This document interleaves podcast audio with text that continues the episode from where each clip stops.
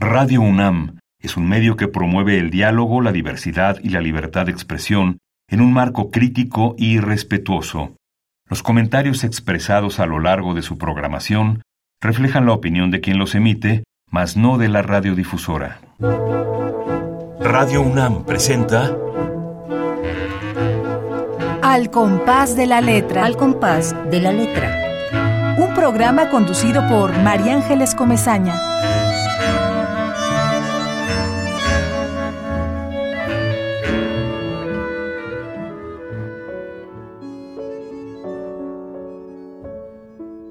Somos a un paso de la furia, de la delicia, en la herida mortal del amor, de la muerte, un llanto, la vehemente memoria de un cardo que quiso ser caricia, el ahogado cosquilleo, el estallido, la risa, el estertor de agonía. Somos el accidente, el equilibrio de una garza en el viento. Somos el viento.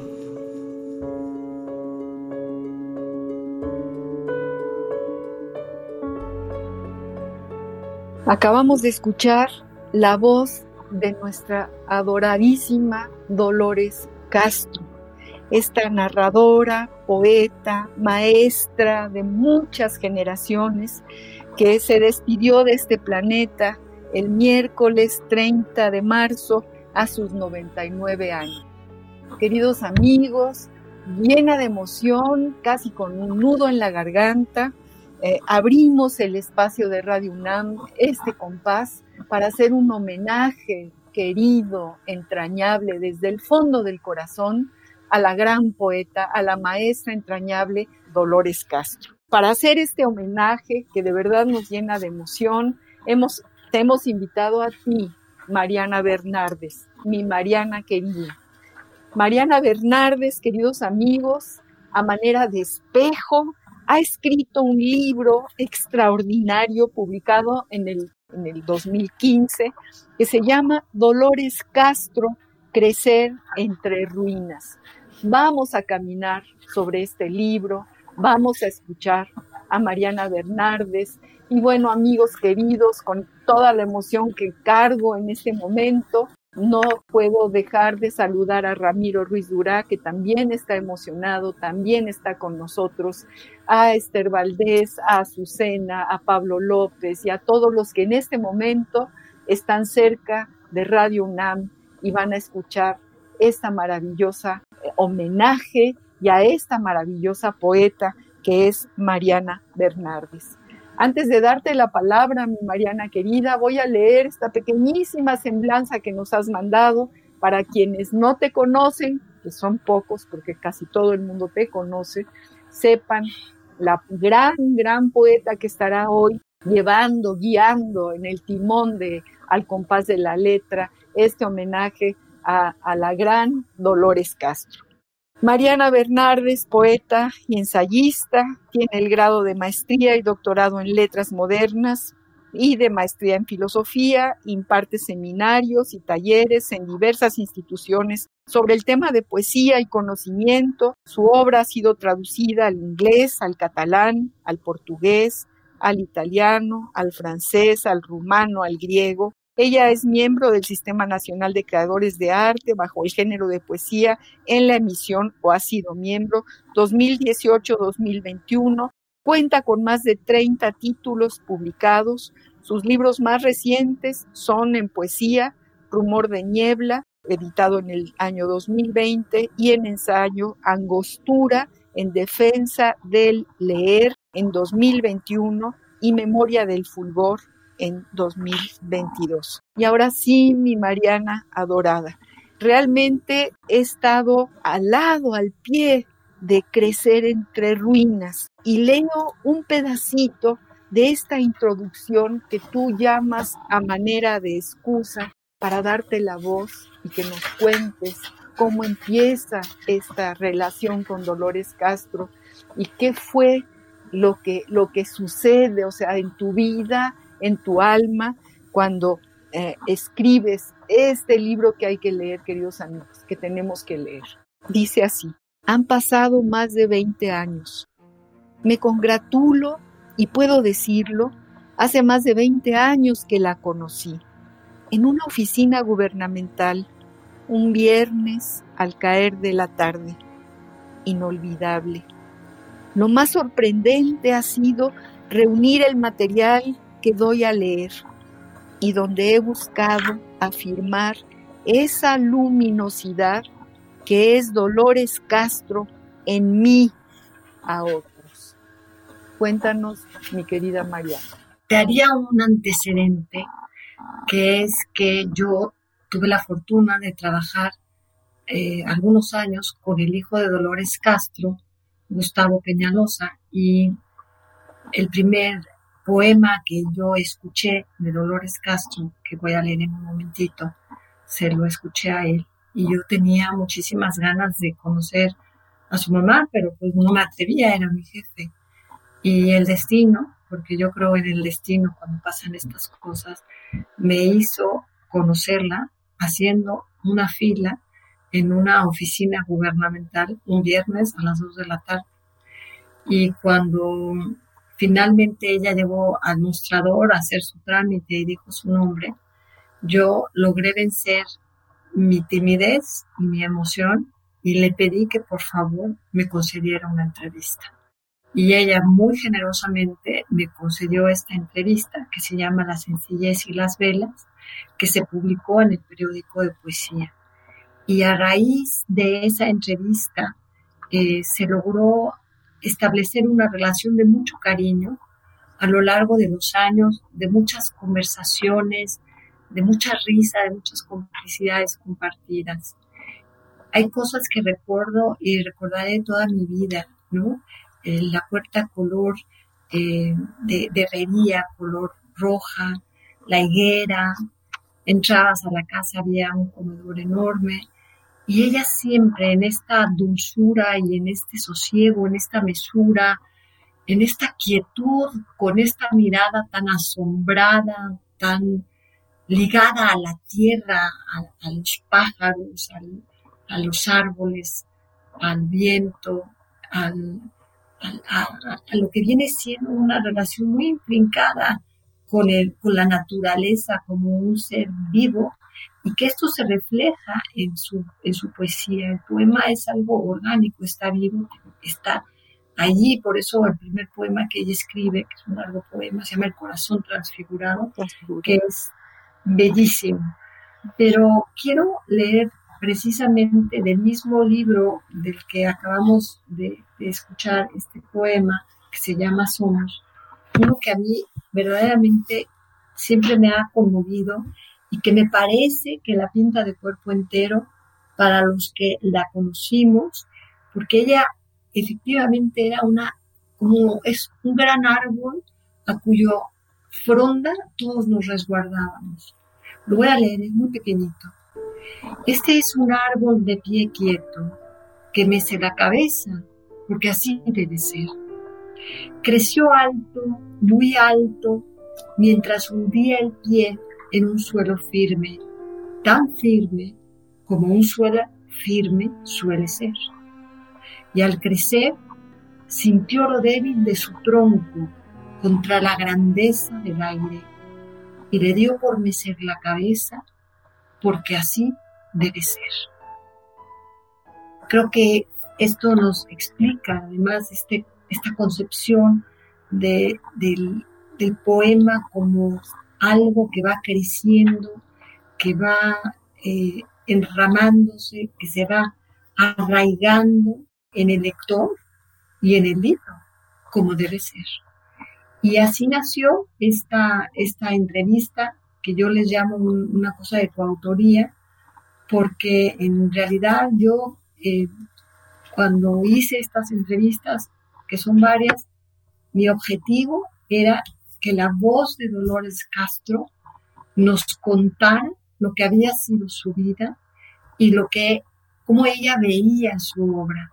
La pregunta para mí cuando yo transcribía estas entrevistas, pero sobre todo esta entrevista era cómo hacer que de verdad la palabra de Dolores Castro estuviera allí, que de verdad se dejara sentir, que de verdad el lector pudiera estar en esa maravillosa sala, sentados con Dolores y conmigo, y escuchándola hablar y contar su vida desde cómo nace en un momento dado en un lugar ¿no? que pareciera que lo que domina siempre no era en Zacatecas, ¿no? Esta vida difícil por el clima, por lo árido, por el polvo, también porque pareciera, ¿no? Que todo era un huizache.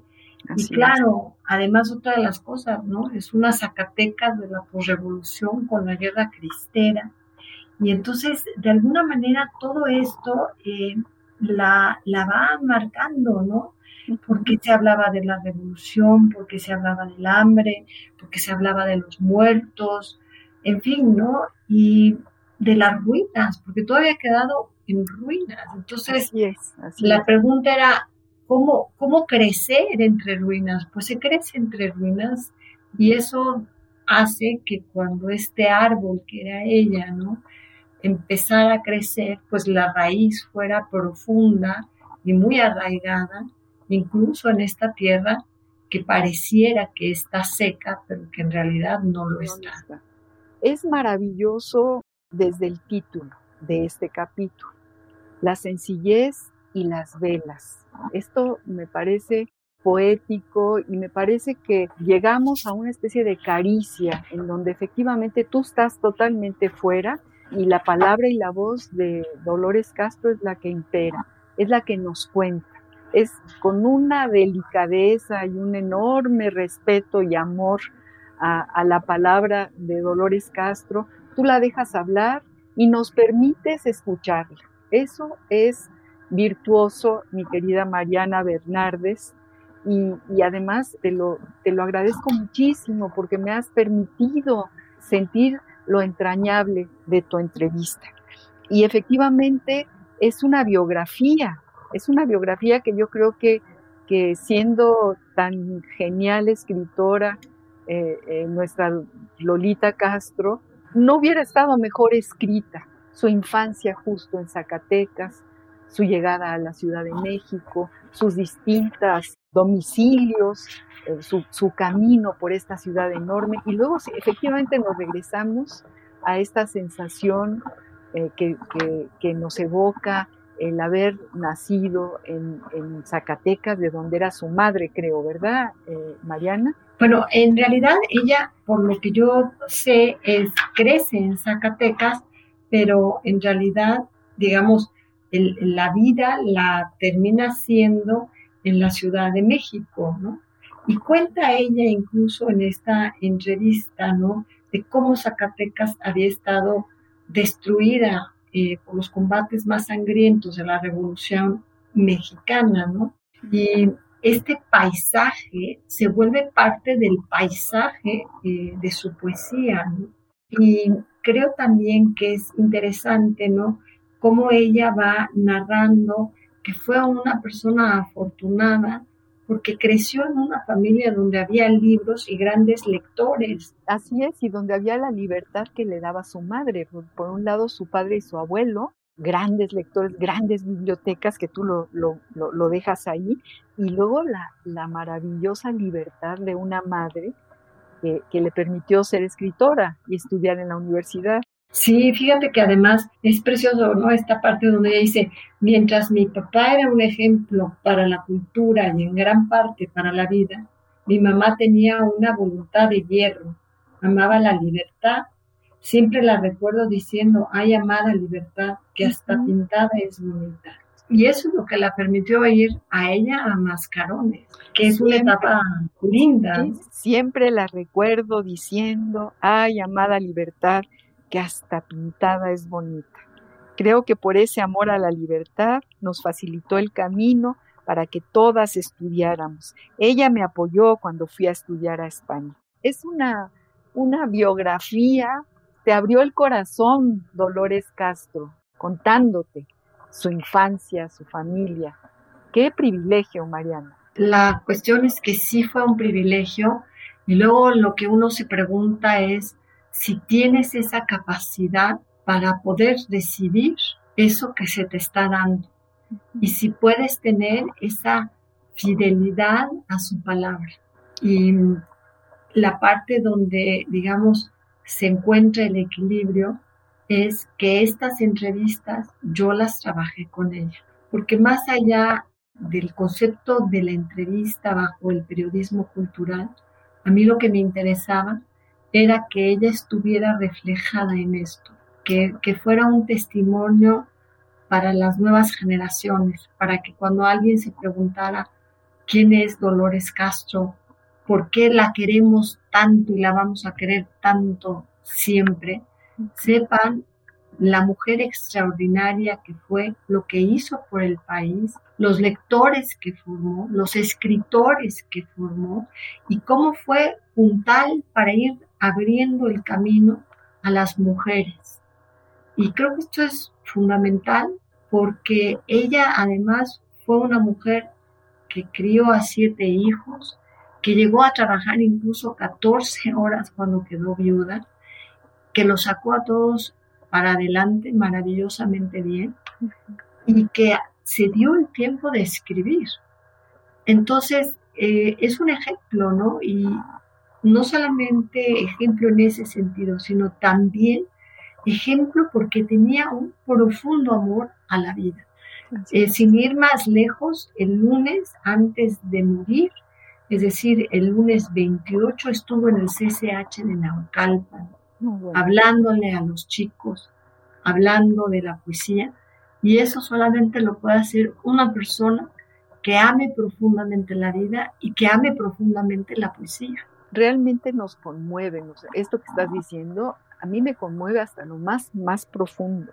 Me la imagino en su transporte. Recuerdo hace unos años que nuestro queridísimo José Ángel Leiva, también poeta espléndido, la llevó a la Facultad de Economía donde yo trabajaba.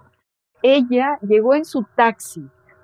Estoy hablando de hace siete años, o sea, tendría 90 años, tendría 89 o 90 años Dolores Castro con una emoción, con unas ganas de contarle a todos y de leerle su poesía y contar cómo la escribió y, contarnos sus anécdotas. Ahora que estaba leyendo justamente todo lo que cuenta de, sus compañeros, o sea, que nos evoca a Carlos Illescas, a Tito Monterroso, a Otto Raúl González, a Ernesto Cardenal, al grupo de poetas jóvenes que en aquella época en la Facultad de filosofía en mascarones se reunían, ¿no?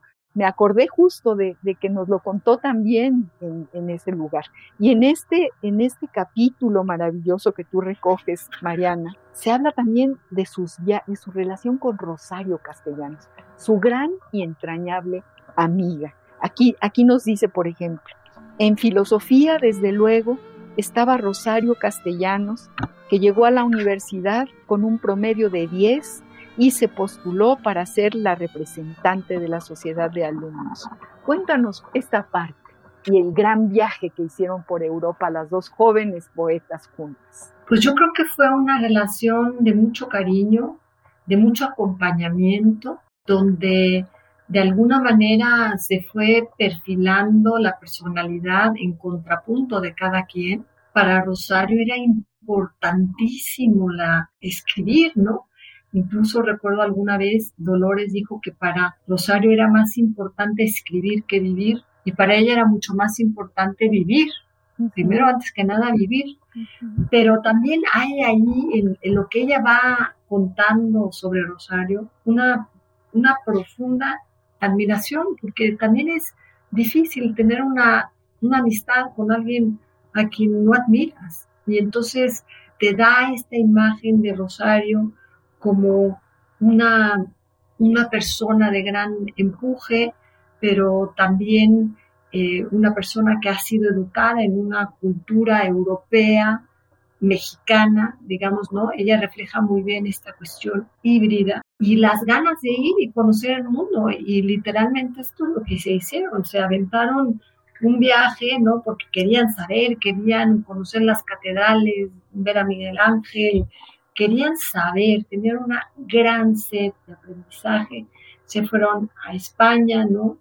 Y lo que es importante, ¿no? Es lo que les implicó a nivel familiar. A nivel familiar, Rosario pospuso el matrimonio con Ricardo Guerra y para ella fue de alguna manera confrontar al padre. Y luego este viaje que, claro, da inicio en Veracruz, pero van pasando por La Guaira, Cartagena, Tenerife, en fin, hasta llegar a Barcelona, ¿no? Y de Barcelona para Madrid a una residencia de señoritas. Franquistas, además, dices tú y dice ella. Sí, sí. A pesar de que eran franquistas, ella las quiso mucho. Sí. Eso me parece rete bonito, Mariana. Sí, porque decía que les tenía, ¿no? Que les tenían terror, ¿no? Pero luego aprendieron a apreciarlas como personas, ¿no? Y entonces ahí estudia historia del arte y estilística, y Rosario toma clases de filosofía, y luego obviamente van a París, y van a Roma, y van al sur de España y al norte. Y luego, también Enriqueta Ochoa las liga con Gabriela Mistral y se van a, Rapallo. a la casa de bueno, Gabriela Mistral era cónsul de, de Chile en este lugar. Sí, sí. Y entonces eso, lo que además es maravilloso porque se van de viaje con la secretaria que era Doris Dana, destino a Roma, y entonces conocen Florencia, conocen Asís, luego también van a Venecia, en fin, van a donde puedan, Francia, Suiza, hasta llegar a Austria, y luego obviamente van a embarcar y van a ir hacia Nueva York.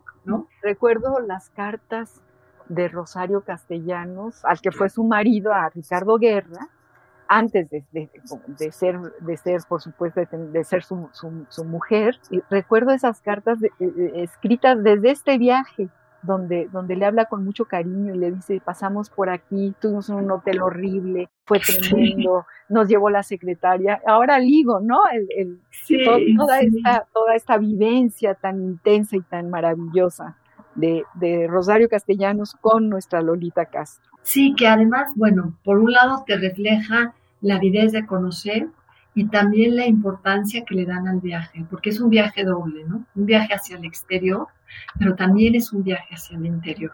Y la parte que es muy particular es que le da, en el caso de Dolores Castro, una madurez en el uso del lenguaje, pero eh, si tú lees la poesía de Dolores, pues no, no hay como esta impresión de que hubiera viajado así de tanto, ¿no?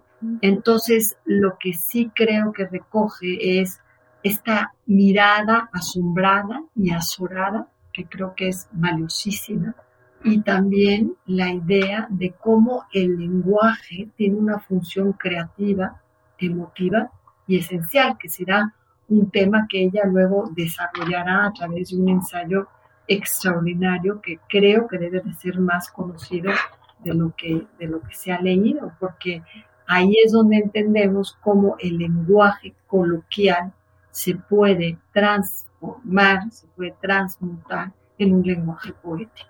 Esto que estás diciendo es importantísimo, Marian, porque acerca al lector a la poesía, acerca al lector, y por eso la poesía eh, eh, te, llega tan a fondo y te llega tan profundamente, con las palabras justas, sin ningún retuércano, ¿no? sino con una enorme transparencia. En una de las páginas de tu hermosísimo libro sobre Dolores Castro, queridos amigos, quienes acaban de llegar a nuestro programa, eh, que, van por la calle y que sintonizan Radio UNAM, estamos haciendo un homenaje a nuestra poeta mayor, que se nos fue hace unos días, Dolores Castro. Y estamos recuperando y releyendo un preciosísimo libro escrito por nuestra poeta invitada, Mariana Bernardes, que se llama Dolores Castro, Crecer entre Ruinas. Y, en este libro, Mariana es capaz de, de tomar de la mina de las palabras de Dolores Castro, párrafos como este que les voy a leer y que tienen que ver con lo que nos acaba de decir Mariana. Dice Dolores Castro, cada vez que escribo un poema, me enfrento al problema de cómo vivir la vida. Si uno se pregunta quién soy, de dónde vengo, qué hago, hacia dónde voy, y no revuelve esas cuestiones, no se sigue adelante. El poema es dintel. Esto fue lo que me sucedió al escribir El corazón transfigurado en 1949. Luego me pareció que había sido muy soberbia al querer resolver tanto en un solo poema y sentía que a veces esa cascada de imágenes hasta se atropellaba. Al terminarlo, suspiré aliviada. Qué maravilla, Mariana, que hayas rescatado estas palabras. Yo, yo no sé cómo decir al público lo, lo, lo, bárbara que es esta mujer de, de poeta, ¿no? Porque el corazón, fíjense cómo empieza, con qué versos empieza. Es tiempo de las sombras, de las bocas que caen ávidamente en los pájaros, ojos de los hombres, sobre los hombres, pájaros de Dios, viento menudo, pasajero, ciego al rumor de los árboles, al cielo abierto, inmensamente, como un ojo de Dios, certero y duro. Yo soy un pobre pájaro dormido en la tierra de Dios. ¡Qué poema! Es, no es una cosa, y luego fíjate que tiene uno que es muy posterior, pero que, vamos, tú, tú vas trazando con ella, ¿no? Este círculo poético que va construyendo, este ramaje, esta corola, este caudal de viento. Tiene un poemario que se llama ¿Qué es lo vivido? Simplemente el plantear esta pregunta, ¿qué es lo vivido? Ya te, te la pinta de cuerpo entero en lo que viene siendo la reflexión esencial poética, ¿no? ¿Dónde queda lo vivido? ¿Dónde queda esto que yo soy? ¿En qué tiempo memorioso? ¿Qué manera de refrasear a San Agustín y toda la problemática del tiempo vital? Con esta pregunta. Y ahí, perdón, pero me voy a tomar la libertad de leer la primera estrofa, que es muy pequeña, de qué es lo vivido, para que vean la profundidad y la emoción que a mí en lo personal me embarga cuando la leo. Fíjense, dice, ¿qué es lo vivido? ¿En qué poro ha quedado? ¿O en qué rafa? No es bárbaro. Es increíble, es, es increíble.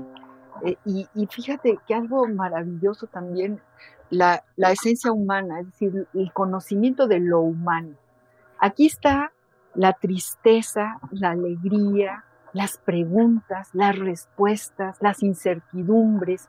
Es un viaje por el camino de una vida que está pendiente de lo que pasa. Está, eh, hablábamos hace, hace un momento de cómo eh, le duele profundamente el movimiento estudiantil del 68, la masacre de Tlatelolco, cómo lloran y lloran ella y su marido en esta terrible etapa de nuestro México.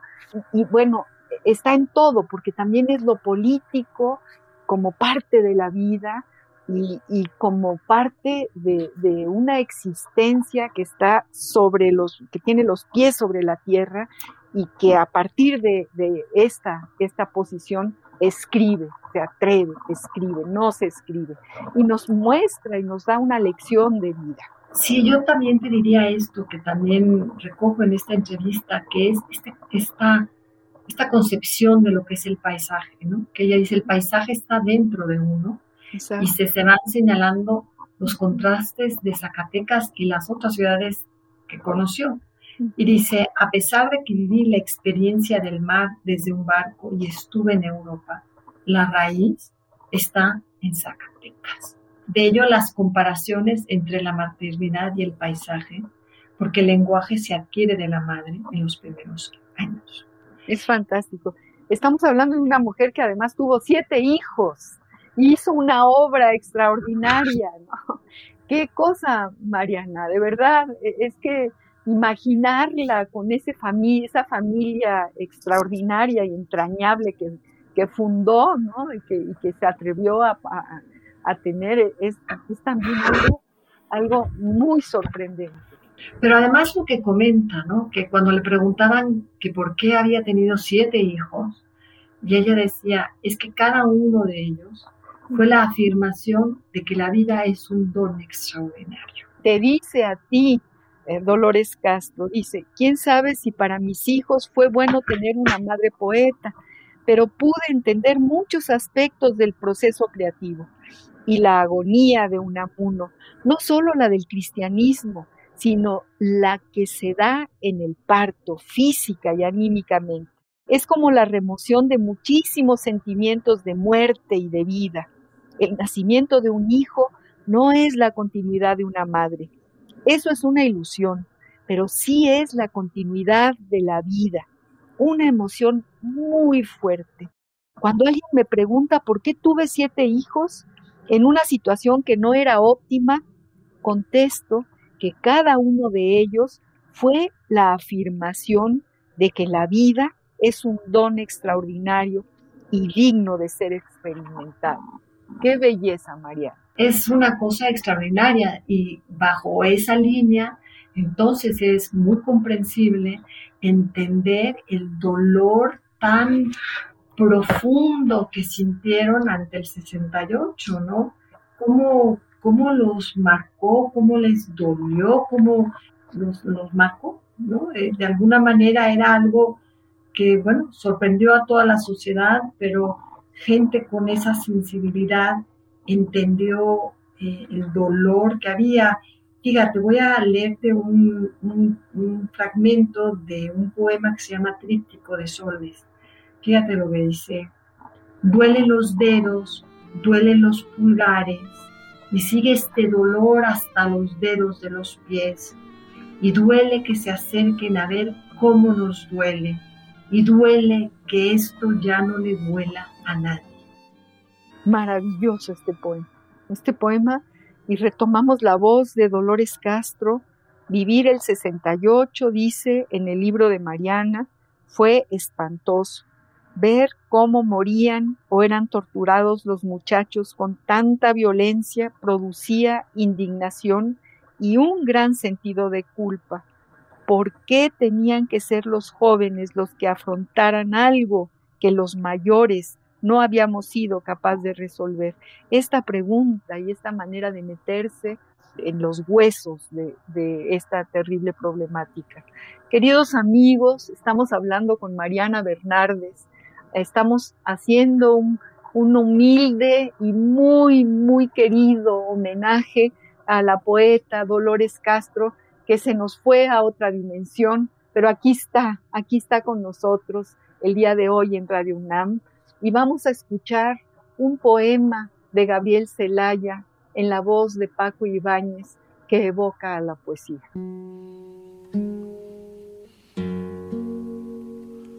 Cuando ya nada se espera personalmente saltante, más se palpita y se sigue más acá de la conciencia, fieramente existiendo, ciegamente afirmando, como un pulso que golpea las tinieblas, que golpea las tinieblas.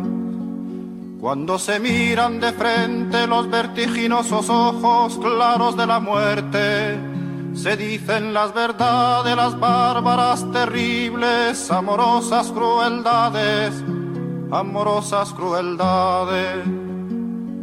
Poesía para el pobre, poesía necesaria como el pan de cada día, como el aire que exigimos trece veces por minuto para ser y en tanto somos, dar un sí que glorifica porque vivimos a golpes, porque apenas si nos dejan decir que somos quien somos. Nuestros cantares no pueden ser sin pecado un adorno. Estamos tocando el fondo, estamos tocando el fondo.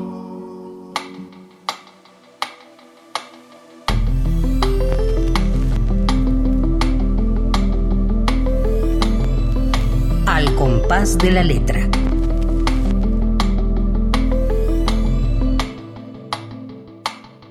Poesía para el pobre, poesía necesaria como el pan de cada día. Eh, este poema que acabamos de escuchar en la voz de Paco Ibáñez, este poema de Gabriel Celaya, Mariana querida, se nos pone la piel de gallina, respiramos hondo y regresamos a tu voz y regresamos a este homenaje a Dolores Castro. A partir de tu entrañable entrevista, de tu entrañable libro, Dolores Castro, Crecer entre Ruinas. Lo que quisiera después de también escuchar esta, esta canción hermosísima en voz de Paco Ibáñez es retomar esta concepción de lo que viene siendo el tema de las palabras, ¿no? Em, porque para Dolores Castro la palabra era, era un ser vivo, era como poder eh, sostener en un momento a un pájaro en el vuelo. Y yo te comentaba al principio cuando platicábamos la importancia de, la palabra viento. Tan importante es que a su obra reunida por parte del Fondo de Cultura Económica le llamó, le tituló Viento Quebrado. Y tiene que ver también este concepto del viento como una fuerza viva, profunda, que está allí, que nos circunda, que se hace presente a través de la corola de los árboles, de alguna manera, a través de la hojarasca, a través del sonido que se cuela por las ventanas y que trae consigo una multiplicidad de voces que quien sabe escucharlas puede escribir un poema. Y hay un libro que no tiene que ver con el 68, pero sí tiene que ver con el 68, pero que tiene que ver con la tragedia interminable de Ayotzinapa. Así es. Ella escribió un libro que se llama Algo le duele al aire. Al aire, ay, léenos este poema maravilloso. Es un poema, yo diría que es un poema de largo aliento que tiene distintas estancias. Es muy conmovedor y la realidad tiene que ver con este momento. Voy a leer dos poemas, uno que es con lo que comienza el libro, que se llama Algo le duele al aire. Algo le duele al aire, del aroma al hedor. Algo le duele cuando arrastra, alborota del herido la carne, la sangre derramada, el polvo vuelto al polvo de los huesos. Como sopla y aúlla, como que canta, pero algo le duele.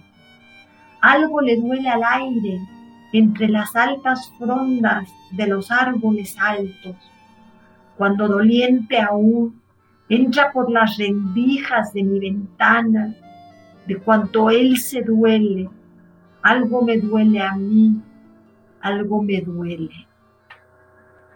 Y este otro, que a mí me parece magnífico. Al borde del camino lo encontramos, el mismo pantalón, la blusa blanca, sobre su espalda amapola de sangre.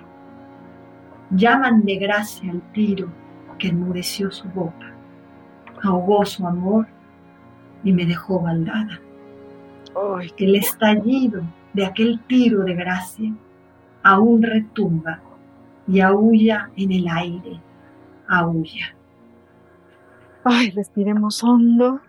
Queridos amigos, esta es Dolores Castro, esta es la voz de Mariana Bernardes y, realmente estamos muy, muy tristes y con, el duelo porque cuando se va alguien de esta dimensión, como esta gran poeta, porque tener a Dolores era tener de alguna manera a Rosario Castellanos, tener a, una generación completa de escritores. Ella eh, eh, era como ese depositorio de maravillas poéticas, creativas, creadoras.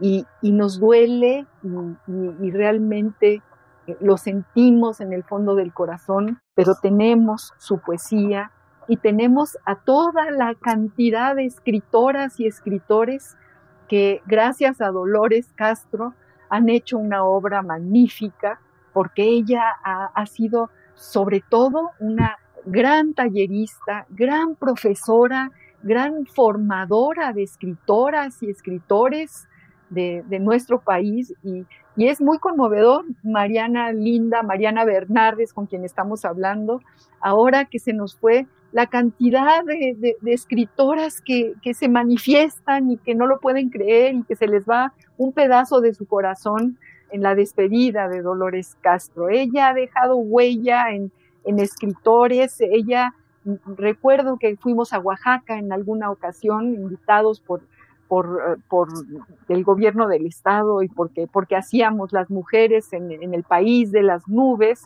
hace muchos años.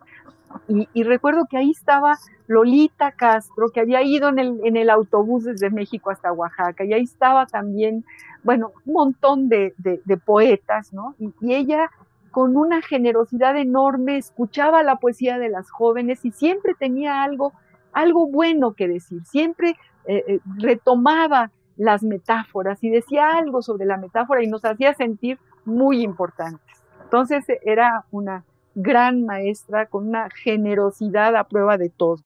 Leo un pedacito de este libro tuyo, Mariana Linda, que habla sobre las palabras. Dice, Dolores Castro en el libro de Mariana Bernardes. Se dice que escribir es un acto de fe. La palabra nos ubica, nos constituye, nos permite crear un orden que devela un sentido que subyace. Es lo que nos confirma en el sentir que esa zona oscura está ahí y que para atravesarla se requiere de la certeza de una fe conservo muy próximo el sentido profundo de lo sagrado. Creo que por eso entiendo los mitos indígenas, aunque estén mal expresados. Eso, eso lo retomas tú, Mariana Linda. Sí, yo lo, retomo porque la, la cuestión es, cuando ella dice mal expresados, es porque no alcanza la palabra no, la palabra siempre tiene un sesgo de insuficiencia cuando entras, digamos, al cerco de lo sagrado. Por eso es un sentir, por eso es una, una conmoción y por eso ella habla de este conflicto, digamos, que ella tiene en la adolescencia, porque su madre y su padre tienen una mirada completamente opuesta sobre la religión y sobre Dios, ¿no? Y entonces fue como particular porque entonces ella refiere esta anécdota de que está en la escuela y ve una hormiga y en la escuela le habían dicho que las hormigas miraban de forma distinta que los hombres, ¿no? Y entonces ella dice, y cito textual, esta hormiga está viendo y no cree en mí, así que veo un orden universal y por tanto no puedo durar de que hay un origen sagrado divino. Y entonces dice, desde entonces yo creo, soy creyente y no creo que la muerte absoluta exista. Y dice, y tal creencia se alimenta por la palabra al vincularnos. Y claro, en esa vinculación se nos da a ver este orden y esta profundidad del mundo. Y creo que eso la permitía estar de una manera tan extraordinaria en la vida y en el mundo.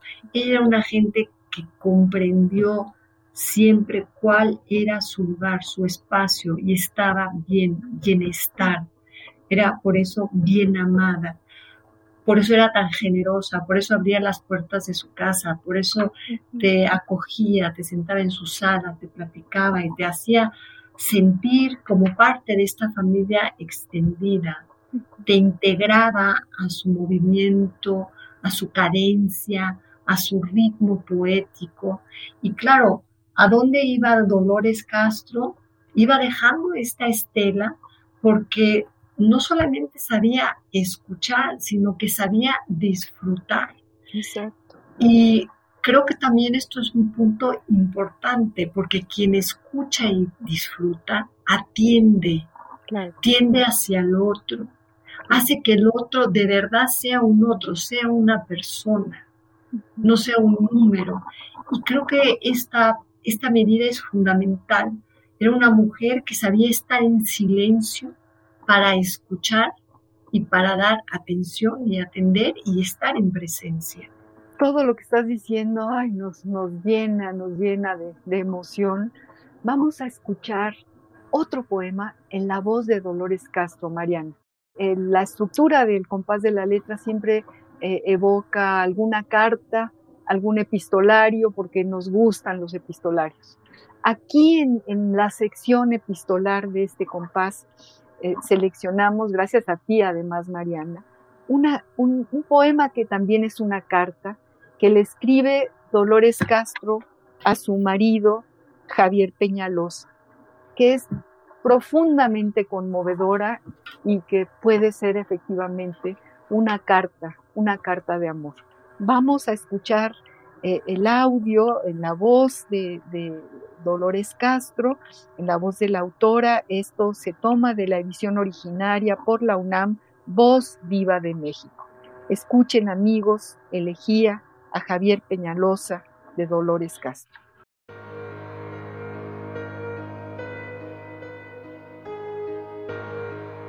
elegía a Javier Peñalosa. Amontono las piedras ardientes en torno de tu imagen y me quiero apartar, alejarme, ya no pensar en ti. Pero quedo atrapada recordando el tibio trato tuyo, sol nuevo y más hermoso cada día, y luego tus acciones de corte delicado y sorpresivo, más allá de medidas humanas mensurables. Todavía estoy prendida al fuerte canto de tu corazón, activo y deslumbrante, al cauce cálido que formamos con tu cuerpo y el mío y levanto una triste fortaleza con piedras que se apagan lentamente sobre tu amor, el real, el de tocarte y contestar palabras. Me cerraron la boca de los días, ahora son enormes y callados, atropellados como piedras sueltas entre las patas de los caballos yo lo creí de luz. Era de cera, ah, pero ardía. Ningún golpe de viento lo apagaba. Para apagarlo, solo el mar, solo el mar. Asistí a su esplendor y me tocaba de cerca su grandeza. Hoy vivo vida extraña de medio ser, tocada por el aire en carne viva, recién cortada. Aún recuerdo luz mientras vivo la sombra, el ajetreo de espaldas a la vida, a la ventana. La torre que con tanto tiento habíamos construido, no sé por dónde terminarla. Tú me diste la fuerza los contornos. Solo me faltan tus manos y el aliento. Yo traspaso los días como agujeros, tragando lágrimas mi alimento. Y busco puentes para cruzar ríos donde se ahogan todas las imágenes. Las noches me recuerdan otras noches. Las cosas se me vuelven enemigas la cabecera de la cama y tu lugar vacío.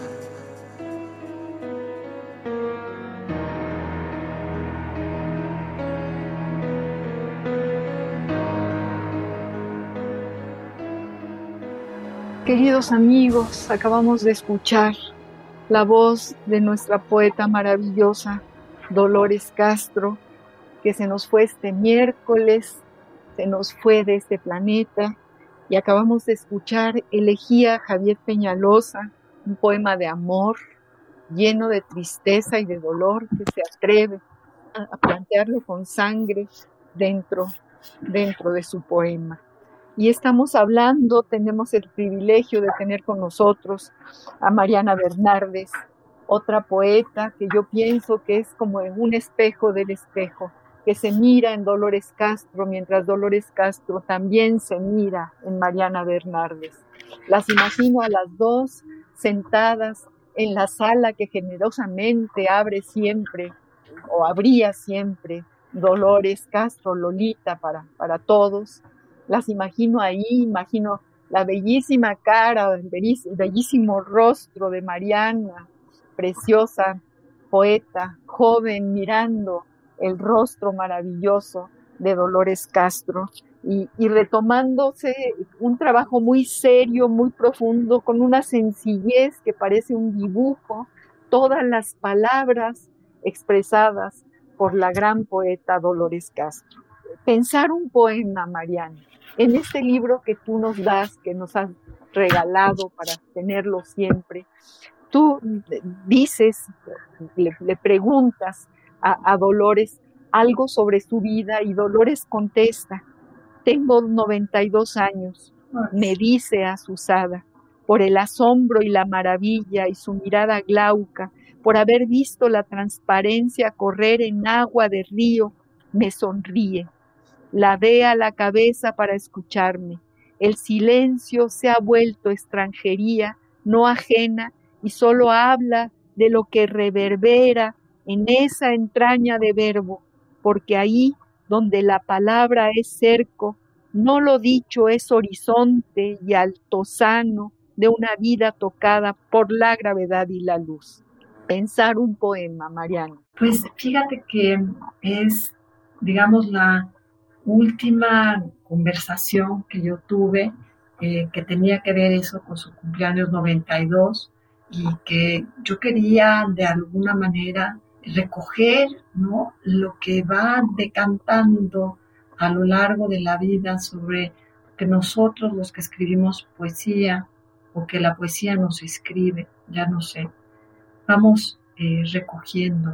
Es como esta semilla purísima que al final queda en la palma de la mano y que la sentimos y que la miramos y que la tocamos con estos sentidos interiores de alguien que en la medida que se va acercando a la muerte va teniendo la mirada de una deslumbrada, que la poesía deslumbra. Y la cuestión era tener esta conversación con todo el respeto y con toda la posibilidad de recoger lo que ella había de alguna manera al final decantado sobre lo que es la poesía.